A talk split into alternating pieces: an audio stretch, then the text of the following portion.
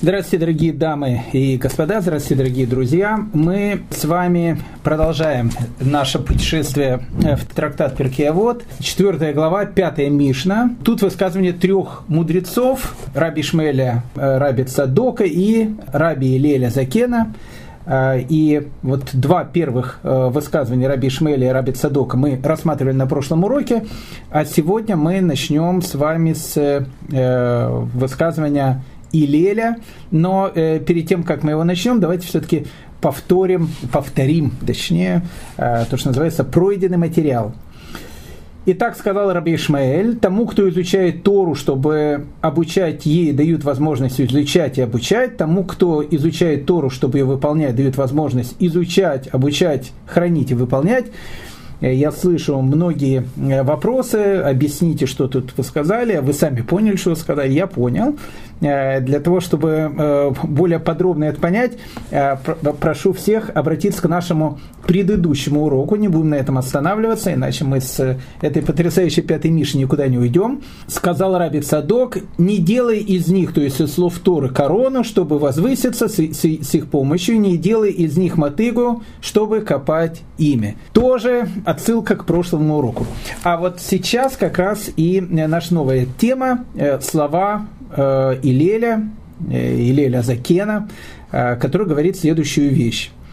Пользующийся короной сгинет. Это учит тебя тому, что тот, кто использует слова Торы ради личной выгоды, лишает себя жизни в мире, в этом и в будущем. Ну, очень интересная такая вот э, фраза, давайте ее будем разбирать. Э, тут э, есть разные подуровни этого высказывания. Но я знаю, что многие из наших слушателей очень любят мистику, какие, в принципе, все ее любят. Мало кто ее понимает, но все любят. Поэтому давайте все-таки начнем с мистики. Точнее, даже не совсем с мистики, а с того, как нужно относиться к мистике. Итак, э, говорит Илель, пользуешься короной Торы, сгинет. О чем тут идет речь? Есть у нас э, Перкея вот Дераби Натан, который говорит, что тот, кто пользуется короной Торы, сгинет, что тот, кто пользуется особым, особым скрытым именем Бога, не получит в доле э, в будущем мире. Э, очень интересно. Э, тот, кто пользуется скрытым именем Бога не получит удела в будущем мире. Это и значит тот, кто пользуется короной Торы. Э, что такое имя Бога, которое пользуется, э, рассказывать сейчас не буду. Э, об этом пишет Рамхаль в своей бессмертной книге по Ашкафе, по еврейскому мировоззрению, которая называется Дер Хашем, у него есть целая глава, когда он говорит, что значит пользоваться именами Всевышнего. Но для того, чтобы было непонятно окончательно, а, я вам скажу такую вещь, что при помощи определенных имен Всевышнего а, у человека даже есть возможность как-то менять реальность мира, которая есть вокруг него. А обычно люди, которые пользовались именами Всевышнего, опять же, не буду сейчас говорить, что это такое, э, хотя мы попросим нашего эксперта из города-героя Сфата, Ария Кадоша, Ария Зале, Рафицка Клурия Шкинази э, пояснить нам этот кусочек, он нам его сейчас обязательно пояснит, и, э, может быть, мы что-то поймем. Так вот, обычно люди, которые пользовались таинственными именами Всевышними, их назвали Балшемами. И Балшемов было очень-очень много. Одного из Балшемов мы знаем. Его назвали не просто Балшем, его назвали Балшем Туф. А, Раби Исраэль Балшемтов, основоположник а, движения хасидизм. Так вот, Балшемов был на самом деле много, и Балшемами, а, Балшем – это тот, кто владеет секретом имен. Как раз и назвали людей, которые обладали секретами определенных имен Всевышнего, которые при помощи них могли там, лечить людей, делать, в общем, различные вещи. Но, как бы там ни было, давайте все-таки дадим э, слово нашему эксперту. Пожалуйста, э, он вообще родился в э, Иерусалиме, детство прожил в Египте, последние полтора года своей жизни прожил в Цфате, в земле Израиля, и умер в земле Израиля. А вот папа его наш белорусский еврей. Говорят, что он из Пинска или из Бреста, есть разные точки зрения, поэтому у него и получилось такая фамилия Ашкенази. Ашкенази обычно в сефардских кругах называли действительно людей, которые приехали с Восточной Европы или из Германии. Поэтому Аризаль, Рафиска Клурия, Ашкенази. Э, наш Ашкенази, Рафиска Клурия. Но мы дадим слово его э, ученику Равхайму Виталия. Равхайм Виталь не Ашкенази, он с Фаради. Его родители, э, они были беженцами из Испании. И зовут его Хайм Виталий. Кстати, очень интересное имя. И Хайм, и Виталий, некоторые считают, что Хайм Виталий это имя и фамилия. То есть имя Хайм, Виталь, фамилия. На самом деле это не совсем так. Хаим Виталь э, – это двойное имя, потому что Хаим – это имя на иврите, то есть жизнь, а Виталь, Витас – это, в общем, на латыни. Поэтому Хаим Виталь – это то же самое, как Довбер, когда используются два имени. Дов – это медведь на иврите, Бер – это на идыш или на немецком языке. Или Цвигирш – Э, Цви – это э, олень на, на иврите, прошу прощения, а гирш – это олень на идыше. Или арье тоже часто используется. Имя арье – это наш лев, а лейб э, – это лев на идыше. Иногда в славянских странах лейб использовали как лев, отсюда, кстати, имя Лева, лев. Поэтому великого морали из Праги его называли Раби Лева. Э, потому что у него было вот как раз это имя Лейб, так вот, э, Хайм Виталь – это не имя и фамилия, это одно имя. Хайм – это на иврите, Виталь – это, в общем, как бы, ну, не знаю, на, э, не знаю, на каком языке. Я думаю, что, что это на испанском языке, потому что все-таки он был с Фаради. Итак, Рафхайм Виталь, э, я думаю, он в, в представлении не нуждается, ближайший ученик великого Аризаля. Так вот, он говорит о скрытых именах Всевышнего. Я спросил своего наставника по поводу использования практической кабалы, где э, употребляются скрытые имена Бога. Это запрещается во всех книгах последних каббалистов. Но, но, э, но как же тогда раби Ишмаэль бен Илиша, первосвященники, раби Акива использовали эти святые имена? Мой учитель ответил, что в их времена еще оставался пепел красной коровы, и они могли полностью очиститься от любой ритуальной нечистоты, включая нечистоту от соприкосновения с мертвым телом, но сегодня все мы находимся в духовной нечистоте, связанной с мертвым телом, и у нас нет пепла красной коровы, которая очищает от этой нечистоты. Даже если мы очищаемся от других видов ритуальной нечистоты, это остается. Поэтому в наше время, обратите внимание, поэтому в наше время нельзя пользоваться тайными именами Бога, еще мой учитель благословенной памяти говорит, вот это, кстати, очень интересная вещь, потому что иногда в, э, на территории диаспоры э, очень часто приезжают различные каббалисты из Израиля, да и в самом Израиле нет, есть великие каббалисты, мы таких э, знаем, это был и Баосали, и Равкадури, то есть, ну, то есть, тут говорить нечем. Но есть такие каббалисты, такие бизнесмены, которые там раздают различные там панацеи и так дальше, а некоторые вообще просто красные ниточки там повязывают. Э, так вот, э, э, Аризаль к, ним как раз и обращается. Пишет Рафхайм Виталь, и еще мой учитель благословенной памяти говорил, знаешь, что все тайные имена и камеи, которые сегодня можно найти в книгах, неверные, то есть ошибочные, даже камеи, которые были сделаны и проверены следующими, следующими в этом людьми, содержат много ошибок, и поэтому ими нельзя пользоваться. Если бы нам было известны эти имена в точности, нам было бы разрешено использовать их. Итак, э, одна из трактовок э, того, о чем говорит Илель, пользуешься короной, сгинет. Имеется в виду о том, что тот, кто будет пользоваться тайными именами Всевышнего, которые называются короной Торы, э, особенно в наше время, когда люди не совсем понимают, о чем идет речь, тому, в общем, как бы будет плохо.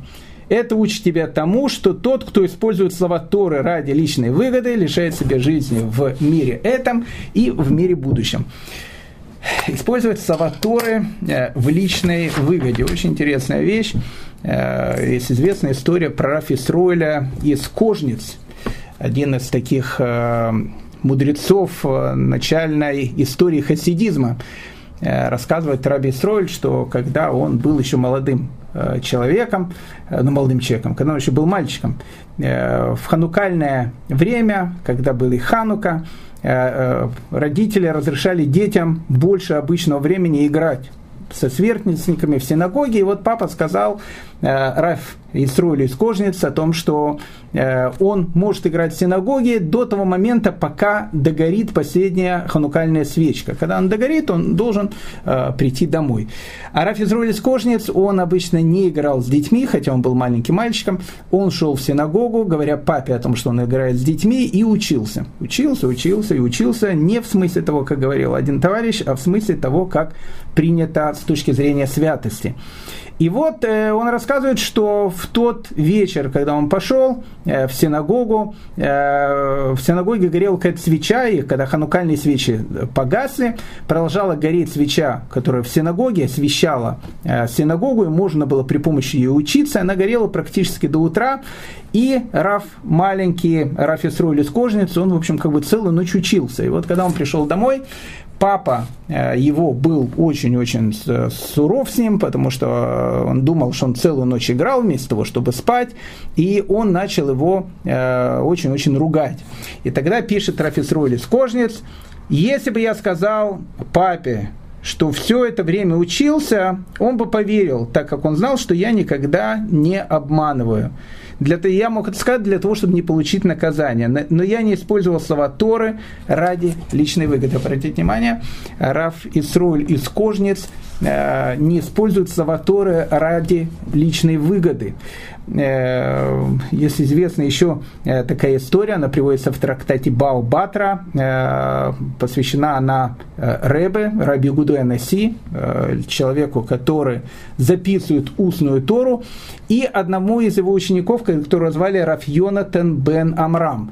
Очень интересная история. Там написано, говорится, что однажды в земле Израиля был очень сильный голод, и э, хлеба не хватало, и тогда Раби Гуда Анаси, который был сам э, довольно богатым человеком, не довольно богатым, он был богатым человеком, э, он сказал, что он готов давать продовольствие, определенный продовольственный э, паек э, людям, которые постоянно изучают Тору, то есть людям, ученым. Не в смысле того, что Раби Гуда Насид сказал, пускай другие евреи, значит, э, там э, гибнут с голода. Э, у них было много различных касс взаимопомощи, которые помогали всем евреям, но Раби Гуда Наси, он сказал, что так как э, не хватит на всех, я буду давать, вот конкретно я буду давать э, тем, которые изучают Тору.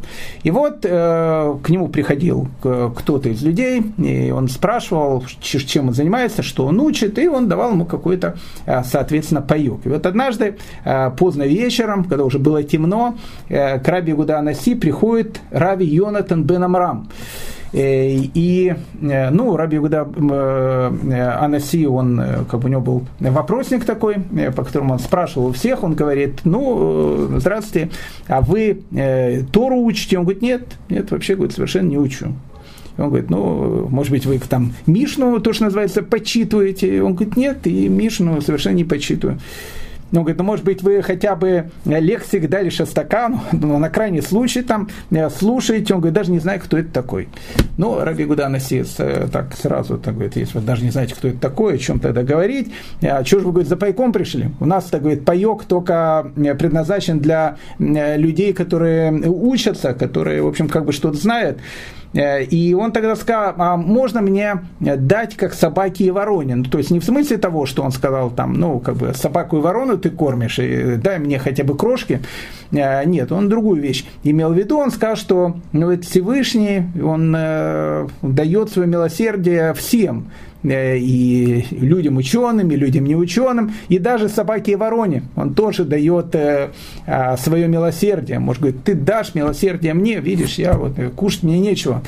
Ну и Раби Игуда Анасид стало как-то очень жалко этого человека, и он ему дал паюк. И вот когда человек этот уходит, Рядом с ним сидит его сын, которого звали Раби Шимон, и Раби Гуда Анаси, он так немножко переживает. Он говорит, Вот тут пишешь, видишь, говорит, дал паек, а э, паеков-то не, немного осталось, а сейчас придет действительно человек, э, который учится, и который там уроки слушает и так дальше, и как бы ему не достанется, вот дал какому-то человеку, он мог пойти там в соседний э, там э, участок, где раздают всякой бедноте, я ему дал, вот как это и говорит э, Раби Шиман, «Э, пап, слушай, это, ты что, это же был, это ж был твой ученик Раби Йонатан Бен Амрам.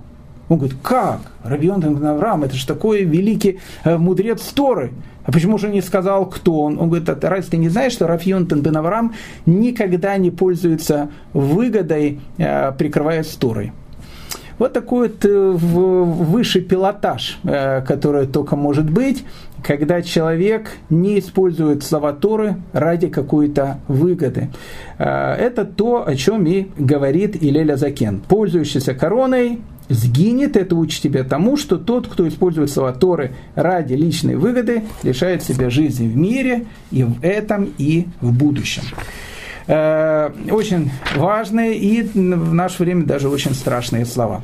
А мы переходим с вами к шестой Мишне, и я хочу представить вам э, великого человека, э, которого зовут Раби Йоси, Раби Йоси бен Халафта, и его высказывание, ну и перед тем, как мы рассмотрим его высказывание, безусловно, мы поговорим о биографии этого действительно великого человека, потому что это был один из пяти учеников Раби Акивы, которым он передал ту Тору, которую он имел. Но давайте все по порядку. Сначала высказывание Раби Йоси бен Халафта, а потом э, познакомимся с этим великим человеком. Сказал Раби Йоси, каждый, кто уважает Тору, сам уважаем людьми, а каждый, кто оскверняет Тору, Тору презираем людьми. Итак, тот, кто уважает Тору, он уважаем, тот, кто презирает Тору, он презираем. Ну, давайте сейчас знакомиться с великим раби Йоси бен Халафта. Э, мы все знаем о том, что у раби Акива, ну давайте чуть дальше, э, с самого начала э, пойдем.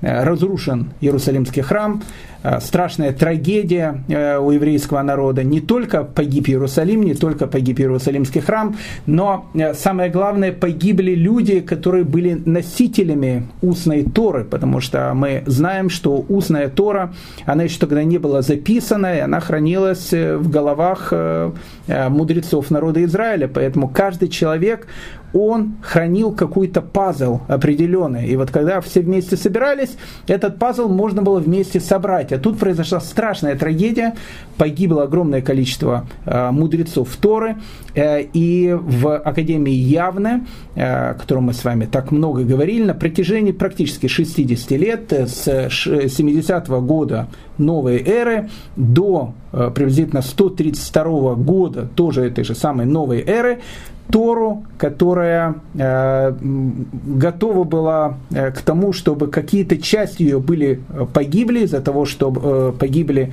носители этой Торы. На протяжении 62 лет она восстанавливалась как э, сломанный сосуд по кусочкам для того, чтобы восстановить всю устную Тору.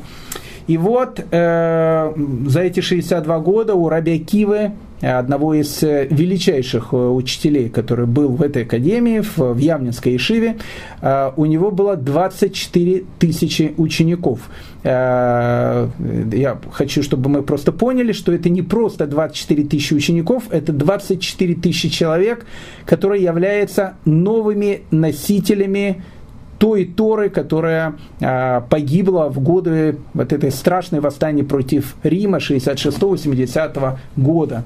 И тут э, наступает 132 год, э, наступает восстание Баркова, о котором мы с вами говорили, она длится три года, со 132 по 135 год, закончилась страшной трагедией. И последний э, город, который э, держал оборону против Рима, это был Бейтар. Э, и с падением Бейтара начинается страшное преследование Торы, которое делает римский император Адриан. Так вот, в это самое время э, написано, что 24 тысячи учеников Раби Акивы, они умирают. Э, у нас есть траурные дни, которые мы делаем во время Сферата Омера, и они заканчиваются у нас во время Лагба Омера. Мы говорим, что Лагба Омер – это и время, когда умирает один из учеников Раби Акива Рашби, Раби Шимон Барьяхай, с которым мы чуть позже познакомимся, но это также время, когда перестали умирать ученики Раби Акива, 24 тысячи учеников Раби Акивы, они умирают. То есть э, для того, чтобы понять, что это за трагедия и что это была за катастрофа, то есть мы понимаем о том, что 24 тысячи учеников Раби Акива – это те люди, которые в своей голове держали этот пазл, держали вот эти кусочки устной Торы, которые на протяжении 62 лет восстанавливались по крупинкам, и тут они все умирают. И не просто умирают, они начинается страшное преследование Торы. То есть э, за любое преподавание Торы, э, за соблюдение Торы император Адриан сказал, что будет э, смертная казнь, людей будут убивать. И Раби Акива передают всю ту Тору, которую он передавал 24 тысячам учеников, то есть, то есть только представьте себе, передает оставшимся в живым пятерым ученикам, которые для него были самыми близкими. Что это были за пять учеников? Это был Раби Мейер, а, те, которые посещают Тверью, они, безусловно, знают могилу Раби Мейра Балянеса, Раби Мейра Чудотворца, о нем мы будем говорить позже. Это Ражби, э, Раби Шимон Барьяхай, который похоронен на горе Мирон, о котором тоже все знают. Это Раби Гуда Барилай, это Раби Лезар бен Шамуа, и это герой нашей Мишны Раби Йоси бен Халафта. То есть вот эти пятеро учеников – это те люди, которым Раби Акива передает всю ту Тору, которую до этого хранили 24 тысячи э, человек. Э, надо сказать о том, что э, в те времена и понятие равинской смехи, то есть передача равинской должности, она могла тоже погибнуть, равинского рукоположения, если так можно сказать. И э, другой великий человек, которого звали Раби Гуда бен Бава, он уже был относительно пожилым человеком, Э, он сказал о том, что нужно кого-то посвятить, кого-то рукоположить в раввины, потому что тогда вот это рукоположение, которое шло еще от Моисея, э, оно могло прекратиться, и, э, но это было очень опасно, потому что римские власти сказали, что тому, кто э, будет э, посвящать кого-то в раввины, убьют и того, кто посвящает, и того, кого посвящает, а город, где это будет происходить, будет разрушен. И тогда Раби Гуда бен Бава решил стать между двумя городами, между городом Уша и городом Шварам, это два города, где будет находиться впоследствии Синдрион, Санхедрин, стать между этими двумя городами, чтобы города не пострадали, и он рукоположил как раз пять учеников Раби Акива, которых мы сейчас сказали, среди которых был наш герой Раби Йосип бен Халафта. И вот э, после того, как он их рукоположил, э, пятеро этих учеников, они спаслись от римлян, а э, Рабиуда бен Бава был пойман римлянами, и написано, что они в него вонзили 70 копий. И он погибает страшной смертью, но он успевает рукоположить пять учеников э, Раби Акивы, сделал их раввинами сделал их будущими э, руководителями еврейского народа. Вот это э, наш герой, Раби Йоси бен Халафта. Э, хочу вам сказать, что Раби Йоси бен Халафта, он впоследствии становится учителем Раби Гуды Анаси. Раби Гуда Анаси э, – это наше все, человек, который записывает устную Тору, и Мишну, и благодаря ему устная Тора есть сейчас у нас, и мы ее можем учить. А, Ребе, Раби Гуда Анаси настолько уважал своего учителя, Раби Йоси бен Халафта, что он говорил, что э, какова разница между э, святым и будничным, такая, говорит, разница между нами и поколением Раби Йоси. То есть он считал, что это было поколение титанов. И поэтому, в принципе, в Талмуде мнение Раби Йоси бен Халафта считается козырным. То есть что имеется в виду, что если кто-то спорит, а, и э, приходит Раби Йоси бен Халафта и говорит какую-то вещь, всегда решение этих халахических споров идет по нему. Авторитетнейший э, и великий человек Раби Йосиф бен Халафта, еще раз один из пятерых э, учеников Раби Акивы. Ну, а давайте опять же с ним э, два-три слова познакомимся, потому что об этом человеке э, можно много говорить. У него есть много высказываний в Талмуде. Одно из самых, наверное, его таких известных высказываний, он говорит, я никогда не называл свою жену женой, я всегда называл ее домом. Э, так говорит Раби Йосиф Бен Халафта о своей жене, а женился он на вдове своего брата. Э, был так э, называемый ливерантный брак, э, когда то, что называется у нас словом «ибум», это то, что так очень боялся один шведский мальчик, которого звали Малыш, который спрашивал своей мамы, а когда, говорит, мой брат умрет, неужели мне придется жениться на его старой, старой жене? И мама его утешает, она говорит, сынок, не волнуйся, так как Миша шведы, а не евреи, э, тебе, в общем, на ней жениться не придется. И поэтому малыш, в общем, на э, жене э, своего умершего старшего брата, скорее всего, не женился, а дружил больше, вот как мы знаем, с Карлсоном, но это все-таки Швеция. А, так вот, Раби Йосиф бен Халафта не был шведом, он был у нас евреем, и он женится на жене своего умершего брата. Брат, соответственно, был бездетным, и у него Э, от этого брака появляется пятеро сыновей, и причем э, пятеро этих сыновей становятся будущими учениками э, еврейского, учителями еврейского народа. Самый, наверное, известный из них это Раби Ишмель Бар Йоси и Раби Элиазар Бен Раби Йоси. Ну, как бы все пятеро известны, но эти двое были, наверное, известны больше всего. И Раби Йоси говорил, что я посадил пять кедров в, на, в народе Израиля. Э, Раби был необычным совершенно человек, э, он всегда шел на компромисс, так как он ненавидел разногласия между людьми, он считал, что разногласия это те вещи, которые разрушают еврейский народ, э, и написано о том, что он был очень мягок, и никто никогда не видел, как он гневается. Ну, с Раби Йоси Бен Халафта есть много разных историй, которые, опять же, приводятся в Талмуде. Одна из них очень такая известная, интересное, опять же, трое друзей. Трое из этих пяти людей, которых Раби Акива э, передает им всю Торию, Раби Мейер, Раби Игуда и наш герой Раби Йоси Бен Халафта, э, путешествовали однажды. И Раби Мейер говорит им, что надо в, в наши говорит, неспокойные времена э, обращать внимание на имена хозяев постоялых дворов, где мы останавливаемся.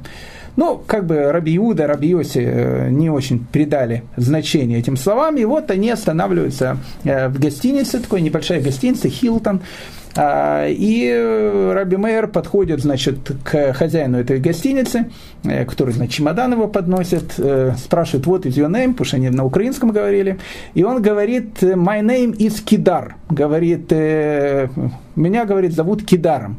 И Раби Мейер говорит, так, все, говорит, уходим отсюда. А, ну, как бы э, э, его друзья Раби Гуда, Раби Йоси удивились, говорят, ну, Кидар, э, могли его там, не знаю, там, Махмуд называть, ну и что, ну, так, так, так что, сразу уходить? Он говорит, нет, смотрите, говорит, имя очень, э, очень, говорит, подозрительное. Потому что написано в предпоследней главе Торы Аазину, там сказано, и сказал он, скрою лицо мое от них, увижу, что будет с ними в конце, так как поколение, обратите внимание, так как поколение это кидор, кидор. Кидор это так поколение. Отсюда, кстати, имя Бендер, Остап, сын поколения. А тут написано так как поколение кидор, так как поколение развратное, с сыны, в которых нет верности. Он говорит, смотрите, я скрою свое лицо, так как поколение, которое будет жить в те времена, оно будет развратное, будет плохое, кидор, так как поколение. И э, он говорит, что э, сыны, в которых нет, нет верности. То есть они, в общем, люди нечестные. И когда э, хозяин гостиницы э, Хилтон, очень такой симпатичный человек, э, имя которого было Кидор, он сказал, Кидор, слушайте, уходим отсюда, имя, говорит, плохое. Ну, как бы Раби Иуда и Раби Йоси на это мало обратили внимание, они сказали, что не, не, ничего страшного, ну, Кидор, там, там не знаю, там, Беннет, ну какая разница, говорит, ну имена, у всех свои имена. Не Байден же какой-то. И вот, значит, они решили остаться значит, в этой гостинице, а дело, видно, видимо, было в пятницу. а у раби Иуды и раби Йоси были деньги. А скорее всего речь идет о том, что они э, ехали или шли куда-то собирать деньги на выкуп пленных, потому что в те времена, э, это еще раз, это были очень страшные времена, э, времена которые были, может быть, либо перед э, восстанием Баркоба, либо после восстания Баркоба. Трудно сейчас это определить, когда это произошло. Но и до и после этой восстания все равно оставались плены, которые были у римлян, которые были в рабстве, которых постоянно выкупали. Э, либо они собирали деньги какие-то на помощь бедным. Ну, то есть не суть важно, у них были деньги. А, а э, дело было в пятницу, дело было вечером, как говорится в посуке. Э, делать было нечего, это как бы другим людям, им было делать, э, всегда было что делать, они всегда учились. Но пятница, а деньги держать у себя нельзя, и Раби Иуда и Раби Йоси решили сделать то, что обычно делали всегда на постоялых дворах в то время. Они подошли к хозяину гостиницы Хилтон и говорят, вы, у вас гостиница известная, пятизвездочная, можно ли мы вам дадим наши деньги, э, чтобы вы их, в общем, как бы э, хранили у себя. Ну и этот э, мистер Байден улыбнулся, сказал «Овкос», что на, на русском обозначает «конечно, давайте деньги». Ну, они дали деньги, а Рэб Мэр сказал «А я деньги ему не дам». Почему? Потому что у него имя Кидор, ну, как бы плохое имя. Ну, не дал деньги, эти дали, Раби Мэр не дал. Раби Мэр думает, куда же, говорит, мне эти деньги положить? Э, и решил э, эти деньги спрятать, э, спрятать где-то на улице. Там была еще одна история, связанная с привидением, там, со сном, с отцом Гамлета. Не буду сейчас эту историю говорить, которая была с Раби Мейером в эту невеселую ночку. А, ну вот, значит, шаббат э, заканчивается, Раби Мейер э, раскопал э, свои деньги, которые он там до пятницы закопал, положил, в общем, в укромное место, а Раби Ягуда и Раби Йоси подходит к хозяину гостиницы Хилтон, к господину Кидору, и говорят ему, господин Кидор, большое спасибо, у вас совершенно потрясающая гостиница, в следующий раз будем останавливаться только в Хилтоне, и вот мы хотели бы забрать наши деньги, а Кидор говорит, какие деньги? Они говорят, ну же, ну, мы же до, до пятницы, э, до субботы вам дали в пятницу? Он говорит, какие деньги? Ничего не, не, не дали. Вот э, даже у нас говорит, видеокамера есть, э, пожалуйста, вызывает там работника гостиницы, вы видели, что эти евреи что-то не давали? Нет, никогда не видел, по-моему, ничего мне не давали. Мне говорит, я вам ничего не давал. Ну, я говорю, как же, мы же давали вам деньги. Он говорит, нет, вы мне ничего не давали. Ну, Раби Мейер тогда говорит и Раби Игуди, и Раби Йоси, о том, что, вот видите, я же вас предупреждал, надо всегда смотреть на имена э, хозяев гостиницы. Э, и э, Раби Йоси тогда решил, что же сделать, чтобы деньги вернуть обратно. Таким, э, то что, то, что у нас называется дедуктивным методом. Потом по нему такой человек, он в Лондоне жил на Бейкер-стрит, ну, известный такой был тоже каббалист один, он пользовался этим методом. Он посмотрел, значит, на этого господина Кидора и видит, что у него на усах лежат какие-то крошки, Э, крошки, он там видно что-то кушал, и э, зернышки чечевицы какие-то. Э, как говорится по суке, по, по усам, говорит, текло, в рот не попало. Вот это именно это вот та была вещь, о которой как раз говорится в этом пророчестве. Видно, ел, и, в общем, как бы, ну, не вытер салфеткой, у него, значит, тут было какие-то зернышки чечевицы. Они, значит, увидели, сказали, ну, хорошо, ну, как бы, не брали, не брали, все. И Раби Йоси и Раби Гуда тут же направились в дом к жене господина Кидора. Она открывает дверь, он говорит, слушайте, а мы хотели вот, вот как бы деньги, там, 10 э, тысяч долларов, э, там, ваш э, супруг сказал нам их отдать. Так говорит, это как-то что-то. Прям так сам бы пришел бы, забрал, мне не звонил, смс-ку не писал как-то, что, что это я вам буду отдавать. А он говорит, знаете, он сказал дать вам некий такой знак – Э, по которому вы будете знать, э, что он нам э, сказал эту вот вещь. Он сказал, скажите моей жене, я утром ел чечевицу, была очень вкусная. Ну, чтобы комплимент сделать жене также. И он говорит, ваш муж, он сказал, что утром он ел чечевицу, говорит, была очень вкусная. Но она расплылась в улыбке, говорит, а, все понятно, значит, и дала, значит, 10 тысяч долларов, они забрали и ушли. И все, нормально. Вернули так все деньги. Через некоторое время приходит господин, значит, Кидор э, домой, э, жена его улыбается, говорит, спасибо, что ты меня похвалил э, за чечевицу. Я говорю, 10 тысяч долларов этим, значит, харидимным раввинам из Мея Шарима отдала.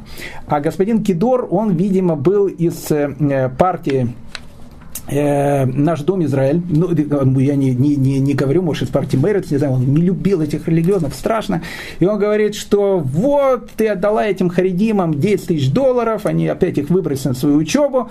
И, в общем, э, написано, жену он убил. Но, э, опять же, э, времена были в те времена дикие, и господин Кидор, э, так как большинство и э, избирателей партии Наш Дом Израиля, к сожалению, был не евреем. И поэтому, скорее всего, он ее, значит, в гневе убивает.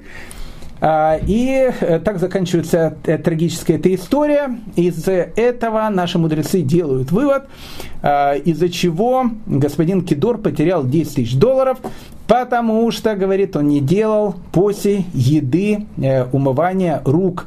Отсюда, говорят наши мудрецы, тот, кто после трапезы не делает маем хроним, когда мы заканчиваем трапезу, мы вытираем, моем руки, тот, в общем, может закончить такими трагическими вещами, потому что если бы господин Кидор э, сделал бы умывание рук, он бы так протер бы свои э, усы, и там бы не было чечевицы, и 10 тысяч долларов э, нечестно заработанных, конечно, они бы остались на его счету. Ну, вот такая вот история, которую рассказывают про Раби Йоси Бен Халафту. Огромное количество историй. Еще одна история, я могу много этих историй рассказывать, потому что действительно у Раби Йоси в Талмуде, ну, про него действительно рассказывают очень много разных историй. Э, ну, известна эта история с э, одной Матроной, э, то, что у нас называется Матронита. Однажды написано одна эта Матрона, ну, римская такая вот знатная дама, аристократка, Э, княжна Голицына, ну, может, как другая фамилия у нее была, не знаю, э, Орлова. Э, и вот она встречает, значит, Раби Йосиф Бен Халаф, и говорит, слушайте, скажите мне, пожалуйста, у меня к вам такой вот вопрос, уважаемые, уважаемые рэбы. Вот скажите, вот написано у вас о том, что Всевышний шесть дней творил небо и землю, а в седьмой день, говорит, отдыхал. Э, он говорит, ну и что, вот, вот после того, как он а, сделал небо и землю, а чем он потом отдыхал, а чем он сейчас занимается Всевышний? И говорит э, Раби Йосиф Бен Халафта, он говорит, делает шедухи создает пары. Но я еще раз хочу сказать, что э, вот по ответу Рабиоси Бен Халафта можно сказать хихихаха, как мы сейчас это скажем, на простом уровне, на самом деле он говорит очень-очень важную таинственную вещь, что значит создавать шедухи. Ну, мы посмотрим так, как это написано по-простому, э, на первый взгляд. Э, Матронита это говорит, э, ну, как бы аристократка, богатая эта женщина с Кесари. А она говорит, ничего себе, как-то шедухи создает. А что их так трудно создавать? Знаете, знаете, говорит, сколько у нас, говорит, шатханит есть на интернете? Говорит, миллион. Э, а они, знаете, как шедухи говорит, создают? Многие. По принципу, есть мальчик, есть девочка, почему бы их не познакомить? Ну и как бы один не подходит, второй не подходит, но 10 раз так, ну так вот, соединяет. Такая русская рулетка называется, один раз, может, выстрелит. Э, и она говорит, ну и что? Так что, так э, шедухи, что ли, нельзя делать? У меня, говорит, есть тысячу э, моих, значит, этих рабов и рабынь, Давайте, говорит, я их сейчас быстренько всех поженю, я вам покажу, что даже я за один день готова, значит, тысячу человек переженить. А чем ваш Всевышний занимается все это время, э, совершенно непонятно. И э, написано, что она, значит, э, поженила всех своих этих тысячи служанок, рабов там и рабыни, и все. На следующий день написано, один приходит там с синяком под глазом, второй там приходит ухо вывернуто, третий там еще что-то поломано, приходит приходят, там плачут друг с другом, и, в общем, как бы не подошли многие из них характеру. И тогда это Матронита, Матрона это говорит, что, да, видимо, шедух – это дело непростое. А, это тоже история, известная история, связанная с нашим героем Раби Йосиф бен Халафта. А еще одна история, опять же, тоже очень известная, э, тоже другая Матронита, другая Матрона, богатая женщина – она спрашивает у Раби Йоси бен Халафта вопрос. Она говорит, почему написано в книге, э, почему написано в книге Даниэля, он дает мудрость умным. Это, говорит, ну, как они же так умные, что им давайте еще мудрость. Он дает мудрость умным. Надо было, говорит, более правильно сказать. Он дает мудрость глупым. То есть есть глупый, он дает мудрость, а чего умным давать э, э, мудрость, если они и так умные. Ну и тогда Раби Йосип бен Халафта отвечает ей, он говорит, знаешь, говорит, вот э, если подходит э, один человек и просит одолжить какую-то ему драгоценность, вот э, если приходит богатый человек, просит одолжить какую-то драгоценность, очень дорогую какую-то, и более бедный человек приходит и просит, опять же, одолжить ему какую-то драгоценность. Кому эта драгоценность лучше э, будет дать? Если ты дашь более богатому человеку, и этот более богатый человек потеряет эту драгоценность, так как он сам по себе человек богатый, он когда-то, ну, как бы он сможет возместить э, эту драгоценность и сможет тебе вернуть ее стоимость. А если человек бедный, если у него ничего нет, и если он потеряет эту драгоценность, то э, как бы и э, вернуть тебе то, что называется, ничего не сможет. Точно так же он говорит и с мудростью. То, что написано, он дает мудрость умным. Имеется в виду, что умный человек, он всегда умный. И даже если он какую-то, иногда какую-то свою умность потеряет, Э, то так как он, в принципе, человек умный, он свою ошибку всегда исправит. А если человек глупый, э, бывают такие товарищи, зачем ему давать мудрость, если он и так глупый? Мудростью не воспользуется, а если воспользуется, э, может воспользоваться себе во вред. Поэтому Раби Йосиф бен Халафта, ну, еще одну историю я приведу. Опять же, я могу приводить истории э, с Рабиосим бен Халафта огромное количество. Э, эта история очень известная и э, совершенно потрясающая история из э, трактата Брахот, самое-самое начало трактата Брахот, третья страница, э, рассказывается история, страшная история такая, если так подумать. Э, Раби Йосиф бен Халафта, он э, едет на своем осле, и он решил помолиться в развалинах. Может быть, речь идет о развалинах Иерусалима также. Иерусалим в те времена город разрушенный. Помолиться в развалинах, и вот он, значит, молится в развалине, не хочет молиться на дороге, э, и э, во время молитвы к нему приходит Илья Гуанави, Илья пророк, Э, надо сказать, что Раби Йосиф бен Халафта, видно, с ним встречался ежедневно, поэтому присутствие Илья Гуанави его как бы совершенно не удивляет, но он молитву не прерывает, он продолжает молиться, он заканчивает молиться. И тогда и у него спрашивают э, Илья Гуанави, он говорит, мир тебе, Раби. Обратите внимание, то есть Раби, э, Раби Илья Гуанави, Илья пророк называет его Раби. Мир тебе, Раби, и ну, отвечает он ему, мир тебе, мой господин и учитель. Э, так к нему обращается э, так к нему обращается Раби Йосиф бен Халафта. И э, э, спрашивает у нее Илья Гуанави, а зачем ты, почему ты молишься в развалинах, почему ты э, на дороге не мог помолиться, или вот когда ты ехал на дороге на осле не мог помолиться он говорит, что я молюсь тут, потому что, ну как, на осле, когда я еду в телеге, мне неудобно было молиться, и стал бы на дороге, кто-то меня прервал бы, может, это опасно и так дальше, поэтому я решил молиться в развалинах.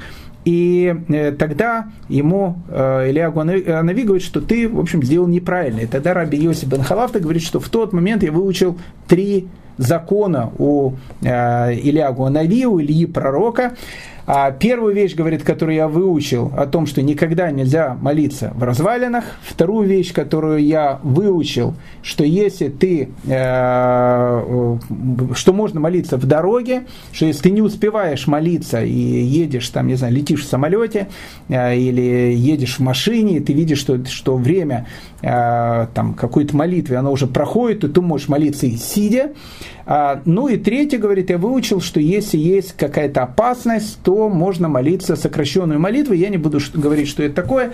В наших э, обычных таких делах сокращенную молитву никто не читает. Но нас э, больше интересует концовка этой истории. Э, потому что спрашивает у него э, Илья Гуанави, он говорит, сын мой, что за голос ты слышал в этих развалинах, в руинах? Но э, надо сказать, что когда некоторые товарищи типа меня молятся, они голоса не слышат.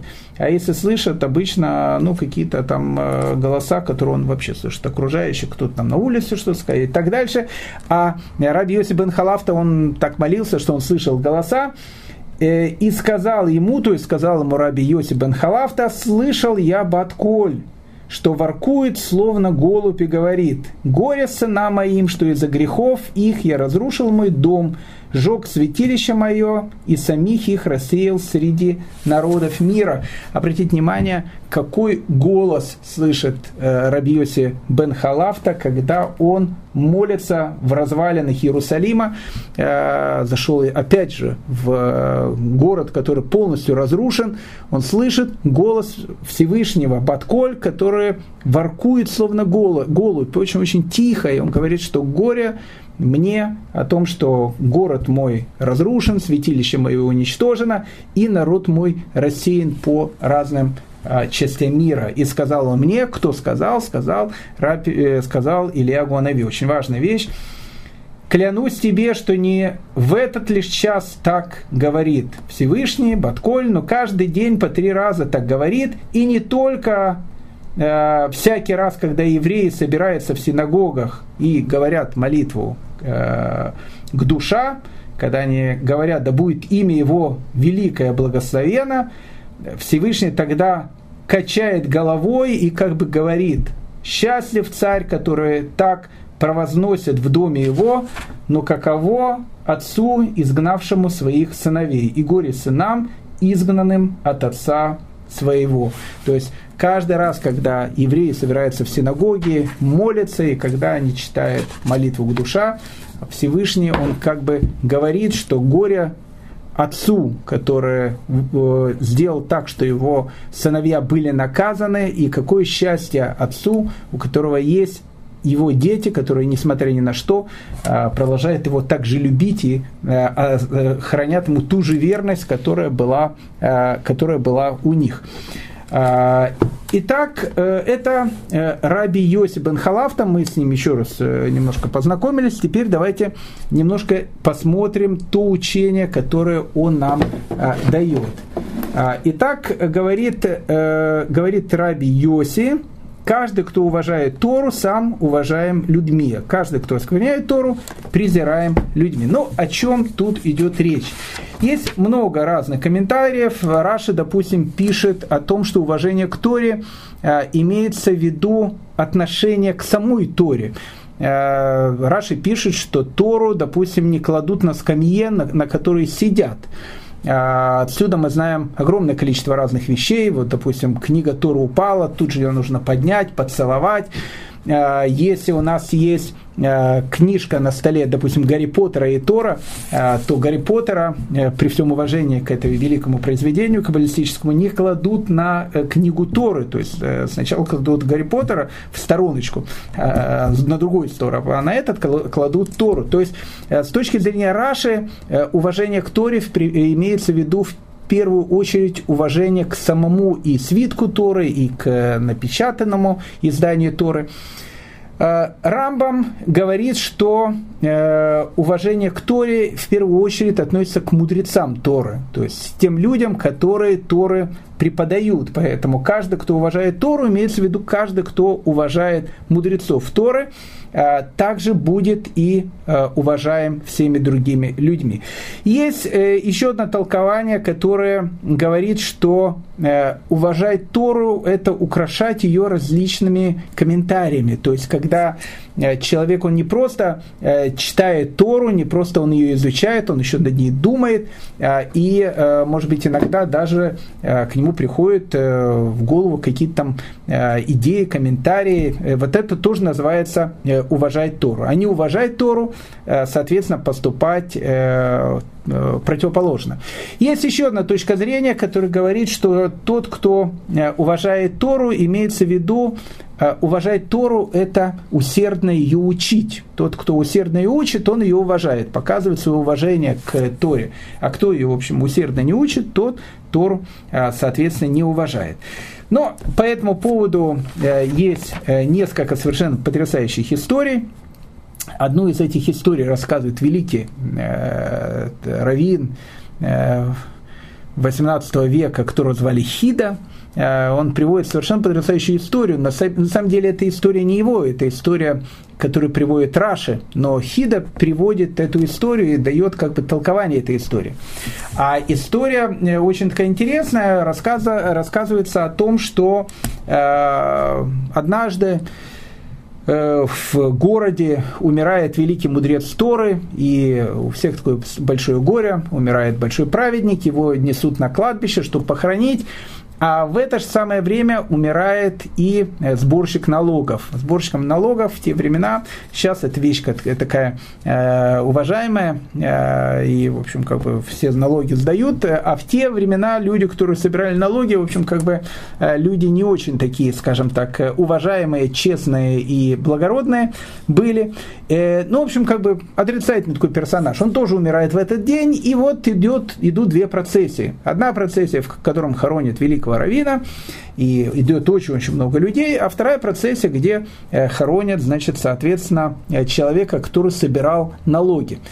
И вот э, происходит то, что, к сожалению, часто происходили в те времена, на них нападают бандиты, и, в общем, происходит какая-то суматоха, люди кладут эти тела, э, которые, соответственно, понятно, закрыты саванами, э, разбегаются, и только один из учеников этого равина, которого хоронят, он не убежал, он э, остался, там, рискуя всем, э, чтобы не оставлять тело своего учителя как бы без присмотра. Ну, потом э, пришли пришла полиция, значит, разогнала арабскую значит, демонстрацию, мирных, мирную арабскую демонстрацию, значит, э, разогнала, и люди как бы вернулись для того, чтобы продолжить э, эти похороны. Но э, так как было такое полное замешательство, то те люди, которые хоронили Равина, случайно взяли значит, носилки, на которых находилось тело этого сборщика налогов а, э, те, которые хранили сборщика налогов, случайно, соответственно, взяли э, носилки и раввины. И вот они, значит, стали их нести, и этот ученик, он кричит, вы ошиблись, это на самом деле э, вы несете не нашего равина, это сборщик налогов, что вы делаете, так делать нельзя, не сказать, видите, это у него, в общем, такой пост, такой, знаете, травматический синдром такой, контузия, его контузило, говорит, он бред говорит, мы точно помним, носилки были здесь, ну и так получилось, что на месте, э, где должны были похоронить великого равина, похоронили, значит, этого сборщика налогов. А на месте, где должны были там в уголочке сборщика налогов, похоронили этого великого равина. Ну, в общем, произошла такая путаница. Ну и на э, буквально ближайшую ночь этому ученику, который очень переживает, что на месте равина похоронили сборщика налогов, э, ночью является э, его учитель, этот равин, очень довольный, такой счастливый, весь светится. И он говорит, знаешь, я, говорит, сейчас нахожусь в Ганедане, в общем, как бы у меня все хорошо, но, говорит, ты не волнуйся, ты не волнуйся, вот то, что произошло, это так должно было про- про- произойти.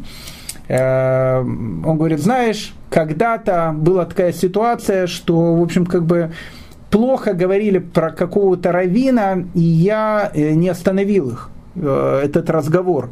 И так как я не, не э, показал уважения к этому человеку, даже не то, что я что-то плохое сказал, просто не остановил, когда плохо говорили э, о другом раввине, то за это вот у меня такое вот наказание. И меня поэтому похоронили в, в могилу, где должны были похоронить сборщика налогов.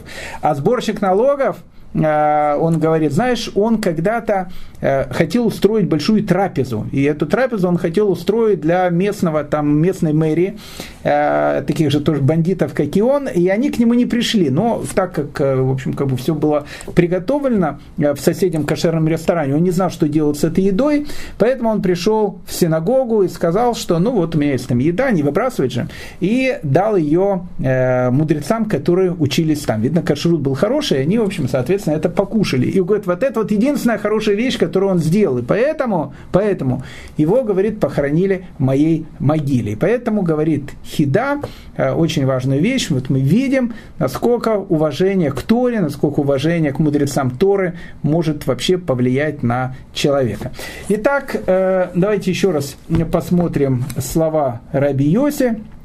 Каждый, кто уважает Тору, сам уважаем людьми, а каждый, кто оскверняет Тору, презираем людьми. Поэтому хочу всем нам пожелать о том, чтобы мы и Тору уважали, и относились к ней с должным уважением, и в первую очередь относились с должным уважением к людям, которые эту Тору несут для нас, и которые, благодаря которым еврейский народ продолжает существовать. Я э, всем желаю всего самого доброго и хорошего, побольше улыбок, э, позитивного настроения, и самое главное, чтобы все были здоровы. Большое спасибо.